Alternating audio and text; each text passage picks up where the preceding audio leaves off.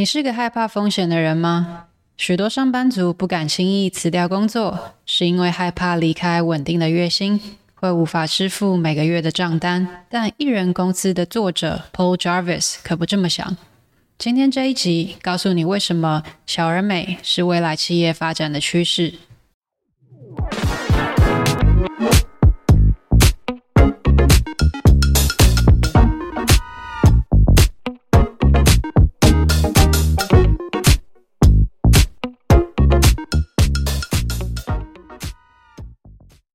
一开始会接触到这本《艺人公司》，是因为先看了余威畅写的《唱完艺人公司》。在书中，唱歌提到自己的偶像是 Paul Jarvis，因此找了这本书来看。本来以为应该会是差不多的内容吧，毕竟连书名都有几个字重复。但两两位作者很巧妙地用不同层面分析他们对于经营艺人公司的心得。在读完这两本书后，我发现比起唱玩艺人公司，艺人公司更强强调心态，谈比较多为什么要做艺人公司，理念是什么，如何秉持初衷，而谈比较少的如何做艺人公司。换句话说，如果想讨论战术，可以看唱玩艺人公司；而如果想看比较多的战略，艺人公司是好选择。Jarvis 开宗明义的指出，一人公司的目标就是保持最小规模，质疑成长。这完全违背了过去我们在商业领域所受到的教育。毕竟，大多数新创与企业都在寻求规模化、复制化成长。作者点点出了另一本书《够了》的概念。认为这些企业追求的是营收成长，典型的创业游戏，而不是利润成长，因此永远在追赶，并用了一个很传神的恶鬼 （Hungry Ghost） 来形容这些企业。这个概念让我联联想起刚才提到的“够了”，是由 John Bogle 所写的。John Bogle 认为，现今的金融业已经为了赚钱而提供服务，然而这些服务。是否真的能为社会带来价值，则是个大问号。各种金融商品所收取的服务费用与客户所得的报酬脱钩，就是一个很明显的例子。Jarvis 认为，一人公司应该专注于为客户提供服务，让顾客本身得到价值。当人类已经到了可以可以大致上过着富足生活的时代。而不用担心温饱、餐风露宿，时时追求高高成长、高报酬的工作目标，值得重新思考。在设定了获利目标后，则应该把时间、精力花在人生的其他面向，比如家庭、嗜好，或者任何你认为值得的事物。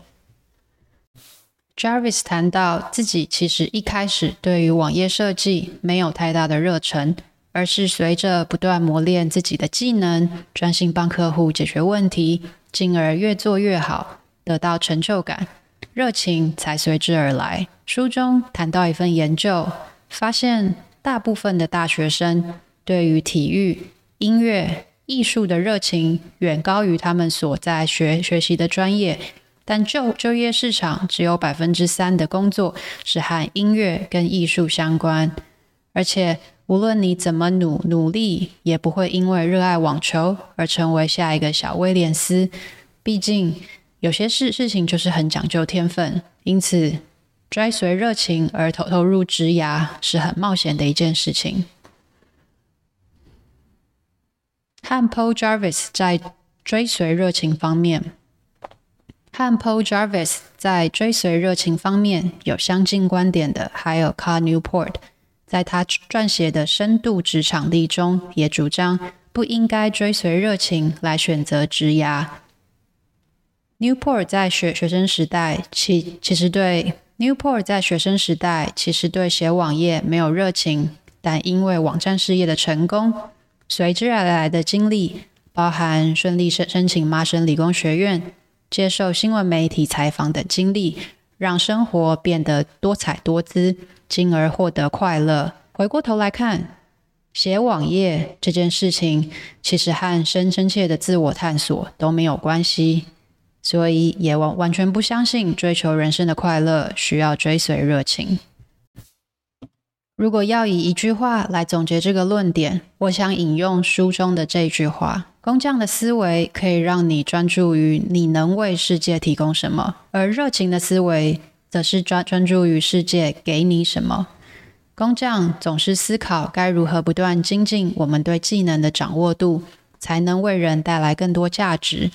当我们在某件事情强到不可忽视，成就感、快乐和热情才会随之而来。接着，Jarvis 谈了下一个论点：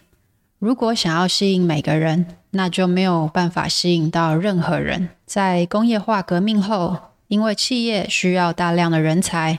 人们因此被送到学校，开始集体接受教育，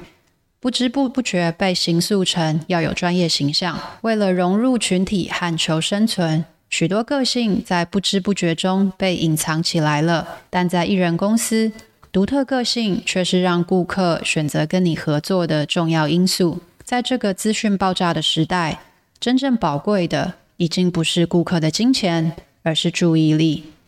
当各种讯息和广告铺天盖地而来的时候，能够让顾客维持注意力的方法，其实是情感联系。而且情感联系需需要艺人公司的个性，也就是品牌个性来维持。当大企业为了规模化、大量复制而而成为大众喜爱的香草冰淇淋时，艺人公司应该让自己像开心果冰淇淋一样，拥有独特性。也许不会人人喜爱，但总有一群粉丝愿意为了手手工的开心果冰淇淋付出相对多的报酬，而这样一群粉丝就足以让一人公司拥有够多的客户。所以 Jarvis 早就放弃当个中立者了，因为他相信，如果想吸引每个人，就无法吸引任何人。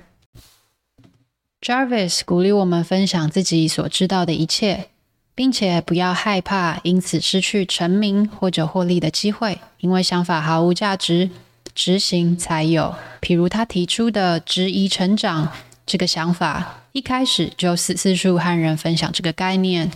接着透过写成文章、出书等行动后，得到著作权的保护，也受到广泛的讨论，最终产生价值。另外，许多大公司的成成功秘诀。也是把旧想法执行得非常出色，譬如 Amazon、Uber、Airbnb 等，都是这些公司绝对不是第一个发现商业模式的公司，但因为有了执行，才能创造今日的成功。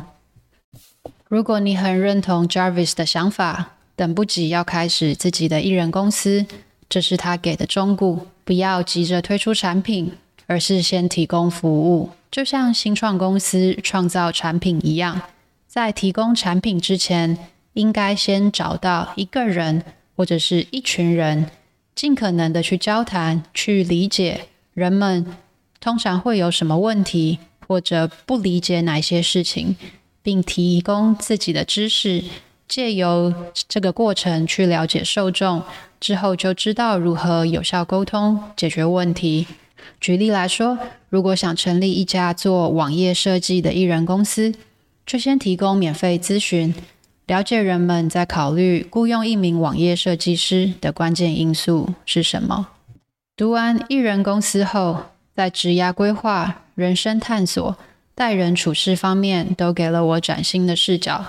比如理解到，原来除了让自己变得更专业、圆融，顺着企业的阶梯往上爬外，职涯可以有不一样的选择。我想引用作者这一句令人印象深刻的话作为结尾：大部分的创业家都是最厌恶风险的人。邀请你和我一起思考如何实践自己的艺人公司。